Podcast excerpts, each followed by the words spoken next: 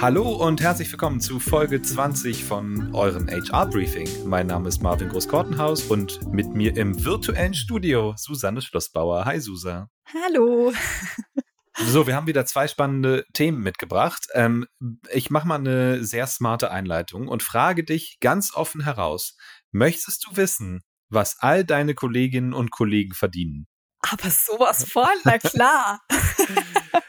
was, warum fragst du denn nicht einfach? Du kannst einfach fragen heutzutage. Wusstest du Wer das? Wer sagt denn, dass ich, ja, ach so, du meinst, warum ich, ähm, warum ich nicht meine Kollegen frage oder warum ich nicht bei HR nachfrage? Ja, bei HR natürlich. Ich glaube, so einfach ist es nicht. Ich glaube, ich kann nicht sagen, ähm, gib mir doch mal bitte äh, das Gehalt von ähm, Martina aus der Buchhaltung. Ich glaube, so einfach geht es dann doch nicht. Aber generell, ja, finde ich natürlich, fände ich natürlich sehr spannend, das zu wissen. Ich glaube, spannend fänden wir es alle. Es gibt natürlich auch gute Gründe, warum man eine gewisse Transparenz da haben soll. Bestimmt auch gute Gründe, warum man nicht komplett transparent äh, damit umgeht. Aber genau darum geht es eben in unserer ersten HR Hot Topic und zwar ein ja, Update, könnte man fast schon sagen, zum Entgelttransparenzgesetz. HR Hot Topic. Genau. Und wenn wir von, von äh, Update sprechen, dann geht es hier tatsächlich um einen Bericht des Bundesministeriums für Familie, Senioren, Frauen und Jugend. Der ist im Juni 2023 rausgekommen und untersucht die Wirksamkeit des Entgelttransparenzgesetzes. Nochmal ganz kurz zur Wiederholung, falls ihr die Folge zum Entge Ent oh Gott, ich wusste, dass ich mich hier einmal versprechen werde. Entgelttransparenzgesetz, falls ihr die nicht gehört habt. Es geht darum, dass Arbeitnehmende und vor allem Frauen dabei unterstützt werden sollten durch dieses Gesetz, ihren Anspruch auf gleiches Entgelt bei gleicher oder gleichwertiger Arbeit besser durchzusetzen. Und ich gebe euch jetzt auch noch mal einen kurzen Überblick über die Bausteine dieses Gesetzes. Die Beschäftigten haben einerseits einen Anspruch auf Auskunft, was Kollegen auf einer gleichwertigen Stelle in ihrem Unternehmen verdienen. Dazu kommen aber noch zwei Bausteine, die gar nicht so bekannt sind. Das ist auf der einen Seite, dass Arbeit Arbeitgeber aufgefordert werden, betriebliche Prüfverfahren durchzuführen in ihrem eigenen Unternehmen. Und es gibt auch noch eine Berichtspflicht, um darzulegen, wie ihr selber beim Thema Entgeltgleichheit schon äh, aufgestellt seid. Und ähm, ja, das, was ich gerade vorgetragen habe, in der Regel gilt dies für Unternehmen ab 200 Mitarbeitende. Und äh, jetzt eben zum Newswert hier dieser Meldung. Der Auskunftsanspruch wird laut des zweiten Berichts des Bundesministeriums für Familie bisher kaum genutzt. Also anscheinend sind die Leute nicht so neugierig wie ich, was die Kollegen so verdienen. ähm, das Gesetz hat also aktuell noch nicht den erhofften Effekt. Was steht also jetzt in diesem Bericht drin? Da steht einerseits drin, dass rund 86 Prozent der befragten Verantwortlichen in Unternehmen den Auskunftsanspruch kennen und genauso die Mehrheit auch der Personal- und Betriebsräte und die Mehrheit findet das Thema auch wirklich sehr, sehr wichtig. Aber anscheinend werden die Informationen noch nicht ausreichend an die Beschäftigten weitergegeben, weil nur ein Drittel der Mitarbeitenden kennt überhaupt ihr Recht auf Auskunftsanspruch. Ich kannte es nicht übrigens. Also ich bin du schon mal einer von zwei Dritten. Nee. Okay, ja, also da ist auf jeden Fall noch was zu tun und die Mehrheit der Beschäftigten hat bisher auch noch keine Auskunft verlangt, plant sie auch nicht, will das quasi auch in absehbarer Zukunft nicht tun. Und auch interessant, noch viel, nur vier Prozent der befragten Beschäftigten haben eben eine Auskunftsanfrage gestellt obwohl diese Anfragen dann in der Regel auch immer positive Auswirkungen hatten, zum Beispiel eine Anpassung der Stellenbeschreibung oder des Entgelts oder eben ein Personalgespräch. Das sind immerhin jeder 25. Also ich hätte gedacht, dass das noch weniger sind, ehrlich gesagt. Aber ähm, ja, spannende Zahlen, die du da mitgebracht hast. Mich hat dann vor allen Dingen interessiert, warum zögern denn, also es scheinen ja viele Leute zu kennen trotzdem, warum zögern denn die Arbeitnehmenden davor, ihre individuellen Auskunftsansprüche dann auch wahrzunehmen oder geltend zu machen? Und da muss man erstmal sagen, zwei Drittel kennen ja die Rechte überhaupt nicht. Ne? Da fängt das schon mal an. Und bei den Leuten, die diese Rechte kennen oder die das Recht auf Auskunftsanspruch kennen, die sehen vielleicht einfach auch gar keinen Mehrwert da drin. Also sie rechnen nicht damit, dass sich dadurch irgendwas verändert, dass sich ihr Gehalt dadurch in eine positive Richtung entwickelt beispielsweise. Ich könnte mir auch vorstellen, und äh, das steht auch in dem Bericht, dass auch teilweise befürchtet wird, dass dadurch, dass man eben diese, dieses Auskunfts Ersuchen quasi stellt, dass das von den, Negat äh, von den Vorgesetzten negativ quittiert wird oder negativ bewertet wird und man dann schlechter gestellt ist im Kollegenkreis. Außerdem gibt es da natürlich auch noch Probleme in der Umsetzung dieses individuellen Anspruchs. Also wer ist denn überhaupt für die Beantwortung dieser Anfragen im Betrieb verantwortlich?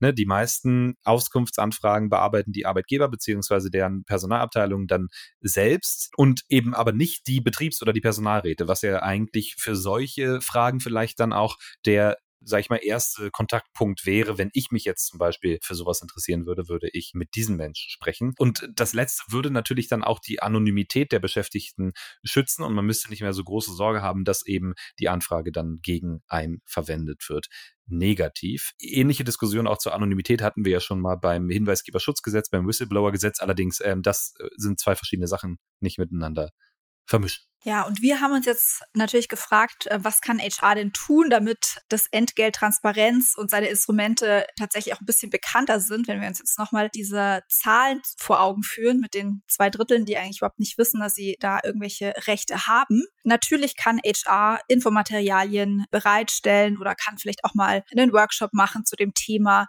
und wirklich Mitarbeitende über das Thema auch aufklären. Dann wäre vielleicht eine Möglichkeit auch, das ganze Gesetz oder die Bedeutung, das Thema zum Bestandteil des Onboarding-Prozesses zu machen für neue Mitarbeitende, dass man direkt sagt, übrigens, ähm, ihr habt hier ähm, folgende Rechte auch oder dass man Mitarbeiterbefragungen zum Gehalt macht und wirklich feststellen kann, ob es vielleicht schon zu Spannungen gekommen ist im Unternehmen, weil sich Leute ungerecht behandelt fühlen. Wenn wir uns jetzt anschauen, was kann HR tun, um die, dass, so, dass dieser Auskunftsanspruch auch tatsächlich mehr genutzt wird, dass es nicht nur darum geht, weiß man, dass es den gibt, sondern dass man auch keine Angst hat, den auszuüben, dann braucht man auf der einen Seite natürlich eine klare Kommunikation über die Rechte der Beschäftigten. Also könnte man zum Beispiel in Mitarbeiterhandbücher einbinden, diese Information. Man könnte es auf die Unternehmenswebsite Website oder ins Intranet packen. Und Marvin hat es ja gerade schon angesprochen, dass manche Mitarbeitenden vielleicht auch Bedenken haben, sich da zu äußern, weil sie negative Konsequenzen befürchten. Möglicherweise würde es auch Sinn machen, so anonyme Kanäle bereitzustellen für die Ausübung des Auskunftsanspruchs. Ja, damit die direkten Vorgesetzten vielleicht nicht direkt sehen, wer interessiert sich dann für dieses Thema. Ich muss sagen, als wir das Thema mit reingenommen haben bei uns, ich, ich finde äh, gerade bei dem Thema die Rolle von HR wahnsinnig schwierig, weil man natürlich sowieso schon immer so ein bisschen zwischen den Stühlen sitzt, ne? also zwischen der Arbeitgeberseite und dann eben den Mitarbeitenden. Und ich finde, bei diesem Thema ist es einfach so, es ist, ist wahrscheinlich super schwierig zu handhaben, auf welche Seite man sich jetzt befindet. Also auf der Unternehmensseite oder auf der Seite der Mitarbeitenden. Es ist halt genau dieser zwischen Bereich. Und von daher erstmal vielleicht anzuerkennen, dass es eine schwierige Situation ist, einfach für HR, dieses Thema so ganz grundlegend zum einen. Und dann noch so ein Punkt von mir. Ich glaube, was man vielleicht auch machen könnte, so zusätzlich dazu, ist sich eher darauf zu fokussieren, wenn man das als Unternehmen sehr, sehr gut macht, das wirklich proaktiv herauszustellen. Also wenn man zum Beispiel bestimmte Gehaltsbänder hat oder viel mit äh, Salary Benchmarks arbeitet, die auch mit der ganzen Firma geteilt werden, das wirklich außenwirksam irgendwie darzustellen und damit zu sagen, guck mal, Entgelt, Transparenz, Transparenz oder Equal Pay zum Beispiel auch sind uns einfach als Firma wichtig und darum gehen wir das eher proaktiv an das Thema. Oder wir veröffentlichen zum Beispiel regelmäßig unseren Bericht, dann teilen wir den auch mit all unseren Mitarbeitenden zum Beispiel, wie wir das bei Personio auch machen, dass dann wir genau sehen können, okay, wie verhält sich das beispielsweise zwischen den Geschlechtern, wie groß ist da die Diskrepanz in den Gehältern. Und ich glaube, das ist gut für die Employer Brand, das steigert auch das Vertrauen der Belegschaft, die aktuell dort arbeitet und das vielleicht nochmal zusätzlich zu dem, wie kann ich den Anspruch sozusagen unterstützen, wie kann ich einfach mit dem Thema generell umgehen als Unternehmen. Finde ich total gut und total wichtig. Und das ist ja wirklich auch bei uns intern ein Thema, was schon lange auf der Agenda steht und wo unser HR-Team auch wirklich schon lang dran arbeitet und, und ganz, ganz viel bewegt hat, diese Gehaltsbänder klar zu machen und damit einfach auch so dieses Gefühl, man wird als Mitarbeiter gesehen, als Mitarbeiterin und einfach auch ein Vertrauen ist da zu Unternehmen, dass alle einfach fair bezahlt werden. Also das finde ich ganz, ganz wichtig. Das ist also quasi noch ein Schritt davor ähm, dass man das proaktiv angeht. Und ich würde auch vermuten, je besser man den Punkt umsetzt, desto weniger Auskunftsersuche kriegt man am Ende auch. würde ich auch davon ausgehen. Gibt eine Korrelation. Genau, Susa, wir bleiben im Thema. Und zwar geht es weiter um faire Löhne. Diesmal haben wir aber einen neuen Zungenbrecher mitgebracht. Es geht nicht mehr um das Entgelttransparenzgesetz, sondern es geht um die Vergütungstransparenz auf EU-Ebene. Was sehr ähnlich uh. klingt, ist es auch teilweise unser nächstes HR-Mindset. HR, Mindset. Genau, und zwar haben wir hier draußen Mindset gemacht. Warum Mindset? Weil es geht zwar, wie ich gerade schon gesagt habe, um die EU-Richtlinie zur Vergütungstransparenz, aber es geht auch um KI und wie man sich KI zur Hilfe nehmen kann, um Stellenbewertungen durchzuführen. Aber wir fangen von vorne an. Also EU-Richtlinie zur Vergütungstransparenz. Also gemäß neuen Vorschriften der EU, ich glaube seit April diesen Jahres gibt es diese Richtlinie, müssen EU-Unternehmen Informationen über die von ihnen gezahlten Löhne regelmäßig veröffentlichen und Maßnahmen ergreifen, wenn das geschlechtsspezifische Lohngefälle, heißt das da offiziell, über fünf Prozent liegt. Also wenn Frauen beispielsweise mehr als fünf Prozent weniger verdienen als die Männer im gleichen Unternehmen, dann müssen Maßnahmen ergriffen werden. Prinzipiell gilt das für Unternehmen mit mehr als 250 Beschäftigten und die müssen dann entsprechend den nationalen Behörden jährlich über dieses Lohngefälle Bericht erstatten. Zusätzlich dazu müssen Unternehmen eben wegen dieser Richtlinie ihre Stellen aber auch bewerten. So. Denn durch diese strukturellen Stellenbewertungen soll die Bewertung der ich sag, ich sag mal, ja, wie formuliert man das am besten? Die, die Bewertung der Fairness von den verschiedenen Gehältern. Sorry, es wird viel bewertet heute. Ähm, aber dadurch, dass man die Stellen bewertet, kann man eben auch erst bewerten, ob die Gehälter fair gezahlt werden oder nicht innerhalb eines Unternehmens. Und dazu muss man eben objektive Kriterien zur Hand nehmen, ähm, damit man das machen kann. Das bedeutet, dass sämtliche Positionen innerhalb eines Unternehmens anhand verschiedener Kriterien auf ein bestimmtes Niveau eingestuft werden müssen. Das sind dann Entgeltstufen oder Level oder Grades, je nachdem, wie ihr das bei euch nennt. Viele kennen das bestimmt von euch auch. Und viele kennen auch von euch, dass das natürlich für den HR-Bereich bedeutet, dass es einen immensen Aufwand gibt, vor allen Dingen, wenn man das zum ersten Mal macht. Ne? Danach kann man das gut immer einleveln, wahrscheinlich, ist trotzdem immer noch Aufwand, weil man das regelmäßig natürlich auch immer wieder anschauen muss. Aber der erste Einsatz sozusagen dieser Stellenbewertungsmechanik, der ist immer sehr, sehr schmerzhaft für die HR-Abteilung. Und deshalb jetzt neue Möglichkeiten für euch und zwar eventuell KI zu benutzen, um euch dabei zu unterstützen. KI könnte nämlich diese ganzen Bewertungen, die Stellenbewertungen deutlich effizienter machen und hoffentlich auch konsistentere Ergebnisse liefern. Weil es ist natürlich jetzt so, dass es ja schon oft sehr subjektiv ist, sage ich mal, wie ein bestimmter Job jetzt eingelevelt wird oder die Stelle entsprechend bewertet wird. Und die Hoffnung ist, dass man das mit KI eben objektiver abbilden kann. Menschen bleiben dabei aber natürlich trotzdem wichtig in dem ganzen Prozess, muss man auch sagen, weil die Ergebnisse müssen dann natürlich am Ende auch interpretiert werden und auch Schwachstellen identifiziert werden. Ihr wisst, KI ist immer nur so gut wie die Daten, die reinkommen. Darum immer wichtig, jemanden da sitzen zu haben, der das Ganze dann möglichst nochmal gegenprüft. Ob das jetzt natürlich vollkommen autonom passiert und wie die KI da genau eingesetzt wird, das ist jetzt aktuell erstmal noch unklar. Aber ich sag mal, der Trend geht da schon hin und viele Unternehmen oder auch digitale Beratungen bieten das eben schon an, das KI unterstützt zu machen, das Thema Stellenbewertung. So, Susa, ich rede die ganze Zeit, aber ich höre auch erstmal noch nicht auf. So, einen Punkt habe ich nämlich hier noch und zwar ein Good to Know. zwar äh, war die Frage bei diesen Fair Pay Analysen, hat man sich gefragt, wie kommen denn die Abweichungen zustande? Und man hat festgestellt, dass bei circa 80 Prozent der Unterschiede, der Gehaltsunterschiede, wirklich die Stellenbewertung ein ganz, ganz wichtiger Punkt ist, warum diese Gehaltsunterschiede zwischen Männern und Frauen oder den verschiedenen Geschlechtern da eben zustande gekommen sind. Also, dass von Anfang an die Stelle quasi falsch oder geringer bewertet wurde, die hauptsächlich dann von Frauen sozusagen ausgeführt wird, fand ich einen sehr wichtigen Punkt. Und dann vielleicht als letztes, und dann höre ich ja auch auf zu reden, aber ich finde, es passt gut zum Mindset-Thema. Wir haben jetzt die EU-Richtlinie, wir haben auch verschiedene Richtlinien, die nur für Deutschland gelten. Also man kann sagen, die regulatorischen und die juristischen Anforderungen prinzipiell an Unternehmen hinsichtlich von fairer Vergütung steigt und wird wahrscheinlich auch in Zukunft weiter steigen. Das heißt, ich glaube, es ist wirklich essentiell für HR-Abteilungen, sich damit zu beschäftigen und zu versuchen, sich das Leben jetzt schon einfacher zu machen, um auch in Zukunft dann diesen regulatorischen Anforderungen gut nachkommen zu können und entsprechend Berichte zu erstellen beispielsweise. So, ich atme mal durch. Genau, ich wollte gerade sagen, jetzt trinkst du mal einen Schluck.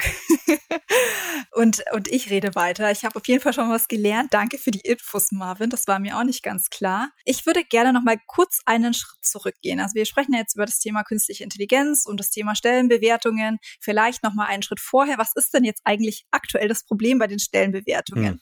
Du hast es schon angesprochen. Traditionelle Stellenbewertungsprozesse sind super zeitintensiv, super ressourcenintensiv. Und ja, wir wissen natürlich alle, wer diese Zeit und Ressourcen nicht hat. Das ist HR, weil ihr habt ganz, ganz viele andere Sachen auch auf dem Schreibtisch. Und ja, diese Stellenbewertungen, die erfordern einfach sehr strukturierte Datenerhebungen. Da gibt's dann verschiedene Erhebungsmethoden von Interviews bis zu einer reinen Personaldatenanalyse. Nicht jeder hat hier auch HR Analytics zur Hand. Und das heißt, da sind wirklich sehr, sehr knappe Ressourcen gebunden in den HR-Abteilungen. Also das ist auf jeden Fall so die, die Ausgangslage. Und die Arbeitswelt verändert sich auch ständig und das heißt, ihr braucht eine zügige und eine effiziente Stellenbewertung, die einfach immer den neuen Anforderungen angepasst ist. Und jetzt haben wir uns natürlich gefragt, wie kann denn künstliche Intelligenz jetzt konkret bei der Stellenbewertung unterstützen. Auf der einen Seite ist die künstliche Intelligenz natürlich dazu da, dass sie wirklich schnelle und konsistente Bewertungen von ganz, ganz, ganz, ganz vielen Stellen liefern kann. Und zwar wirklich auch parallel in großen Mengen. Zum Beispiel stellt euch mal vor, es gibt eine Firmenübernahme oder so, da braucht ihr auf einmal eine Bewertung von ganz, ganz vielen Stellen von diesem neuen Unternehmen. Und das muss einfach, ja, das darf sich dann auch nicht irgendwie hunderte von Wochen hinziehen, sondern es muss halt schnell gehen. Da kann KI auf jeden Fall unterstützen. Wie passiert das? Die KI analysiert dann die Stelleninhalte auf Basis von Texten mit einer Länge von ungefähr 300 bis 500 Wörtern und berücksichtigt sogar noch die Marktposition des Unternehmens. Daraufhin ist es dann so, dass die KI auch wirklich nicht nur die Ergebnisse präsentiert, sondern auch noch ein sogenanntes Confidence Level gibt. Das bedeutet so viel wie, dass ja die ähm, KI dir sagt, zu so und so viel Prozent äh, ist das jeweilige Ergebnis ähm, zutreffend. Also so viel Confidence hat die KI, dass es zutreffend ist. So sicher ist sie sich mit dem Ergebnis, was sie ausgespuckt hat, sozusagen. Ganz genau, ganz genau. Aber ihr wisst es, ähm, wir haben schon mal eine Folge über KI gemacht und Arbeit mit KI bringt auch immer Herausforderungen und gewisse Nachteile mit sich. Natürlich es ist nicht immer alles nur Friede, Freude, Eierkuchen, wie man so schön sagt. Ähm, nee, ist es nicht. Zuerst muss man natürlich mal im Unternehmen überhaupt dieses Wissen aufbauen über KI-Technologie. Ne? Das ist nicht so leicht, meiner Meinung nach, weil da braucht man oft Experten für. Diese Experten sind oft noch, also gibt es noch gar nicht unbedingt. Ne? Wir sind gerade alle noch ein bisschen in der Lernphase. Man könnte sagen, KI ist für uns alle Neuland, um äh, bei Frau Merkel zu bleiben. Also ähm, das ist schon mal schwierig sozusagen. Wie kann man das KI-Wissen ins Unternehmen holen und wie äh, verwendet man das dann speziell im HR-Bereich, was ja dann nochmal eine Verknüpfung mit ganz anderen Wissensbereichen sozusagen dann erfordern würde. Das ist das erste Problem. Das zweite Problem, die Subjektivität von den Stellenbeschreibungen beispielsweise oder von den Stellenbewertungen, die schon existieren, führt natürlich dann auch zu Verzerrung in den Ergebnissen, weil wir geben sozusagen subjektive Daten vorne rein, dann kriegen wir auch von der KI höchstwahrscheinlich ähm, wieder subjektivere Daten hinten raus. Also ein Beispiel dafür wäre ein Führungskräfteinterview, wo zum Beispiel die Personen, die da in, in interviewen, die gleiche Stelle komplett unterschiedlich bewerten. Ja, das sehen wir ganz, ganz oft. Also du, man guckt sich den gleichen Sachverhalt an, fragt zwei Leute dazu und dann kriegt man sehr unterschiedliche Einschätzungen, was dann am Ende dabei rausgekommen ist. Und den dritten Punkt, den hatte ich jetzt schon mal so ein bisschen angerissen. Also KI ist immer nur so gut wie die Daten, mit denen sie dann auch arbeiten kann. Darum bleibt aktuell zumindest noch und ich denke auch für noch eine sehr lange Zeit die, sage ich mal, Überprüfung der Inputs, aber auch der Outputs, die aus so einer künstlichen Intelligenz rauskommen, erstmal unverzichtbar. Also ich äh, fasse mal zusammen, Thema KI. Aktuell äh, schon für viele wahrscheinlich noch sehr, sehr entfernte Zukunftsmusik, eine leise Zukunftsmusik, die in der Ferne durch die HR-Hallen äh, halt. Aber äh, natürlich auch eine Vision für die Zukunft. Also ich glaube, es ist wichtig, sich damit vielleicht schon mal zu beschäftigen, selbst wenn ihr jetzt nicht ab morgen sozusagen KI nutzt, um eure Stellenbewertungen zu schreiben. Absolut. Und ich meine, es ist zwar eine Zukunftsmusik, aber es kommt auf jeden Fall näher, diese, diese Musik. Aktuell ist es aber so, dass selbst wenn ihr KI einsetzt, dass HR immer noch eine ganze Menge an Aufgaben übernehmen müsste bei diesen Stellenbewertungen. Und das, ähm, Marvin, du hast es eben auch schon angesprochen, das ist eben auf der einen Seite, müsstet ihr diese KI einführen, ihr müsstet das umsetzen alles, ihr müsstet die Leute schulen, ihr müsstet euch um die Erhebung von relevanten Daten kümmern und wirklich auch sicherstellen, dass die Algorithmen die richtigen Daten und Kriterien verwenden, um einfach auch genaue Bewertungen durchzuführen. Man bräuchte einen passenden technischen Support und diese Stellenbewertungen, das sind das ist eben etwas wie so eine Art Daueraufgabe. Das ist wirklich eine kontinuierliche Prüfung, die da ähm, durchgeführt werden muss. Es, ständige Aktualisierungen sind erforderlich und ja, man muss einfach schauen, dass die Stellenbewertungen den sich ändernden Anforderungen auch immer gerecht werden. Und wir haben es jetzt eben auch schon gesagt, es braucht immer einen Menschen, der am Schluss das letzte Häkchen dran macht. Die KI kann zwar super schnell eine Erstbewertung vornehmen, aber es ist wirklich dann immer noch HR, also ihr, die euch hinsetzen müsst und ihr müsst diese Ergebnisse wirklich kritisch evaluieren. Ihr müsst diese Ergebnisse einordnen, um auch sicher zu gehen, dass hier alles mit rechten Dingen zugeht. Das gute alte Human in the Loop Prinzip, ne, ähm, ist aktuell genau. ja noch sehr notwendig. Ja, Susa, ich finde, heute in der Folge haben wir wieder mal äh, mitbekommen, ne, HR wird einfach immer wichtiger, was die gesamte Unternehmensstrategie angeht. Also bei den wirklich großen Themen ist HR gefragt. Und jetzt ist halt die Frage, wie kann man wirklich diese Technologien einsetzen? Also zum Beispiel die auf der Basis von KI erstellten Analysen nutzen, um sich die ganze Organisation auch genauer anzuschauen. Das geht dann über, sage ich mal, die reine Lohngerechtigkeit, wo wir heute drüber gesprochen haben, auch hinweg zu fragen, wie brauchen wir an dieser Stelle, also an, der, an dieser Position überhaupt eine so große oder eine kleine Stelle? Kann man das eventuell austauschen? Wie kann KI das für mich sozusagen mit evaluieren? Das ist der nächste Punkt. Dann die nächste Frage, können oder wollen wir uns so eine Stelle überhaupt leisten zum Beispiel? Und wie sieht vielleicht insgesamt die ganze Organizational Health, also sage ich mal die Gesundheit der äh, Organisationsgestaltung so prinzipiell aus? Ich glaube, da äh, sind das alles Aspekte, wo HR prinzipiell noch tiefer mit rein könnte und wo vielleicht dann KI auch nochmal einen schönen Anker geben kann, um diese Fragen für den HR-Bereich besser zu beantworten und dann wiederum HR auch bessere und einfachere Übersichten an die Geschäftsleitung geben kann, um sich da stärker zu involvieren. Das hast du wirklich sehr, sehr schön zusammengefasst, Marvin.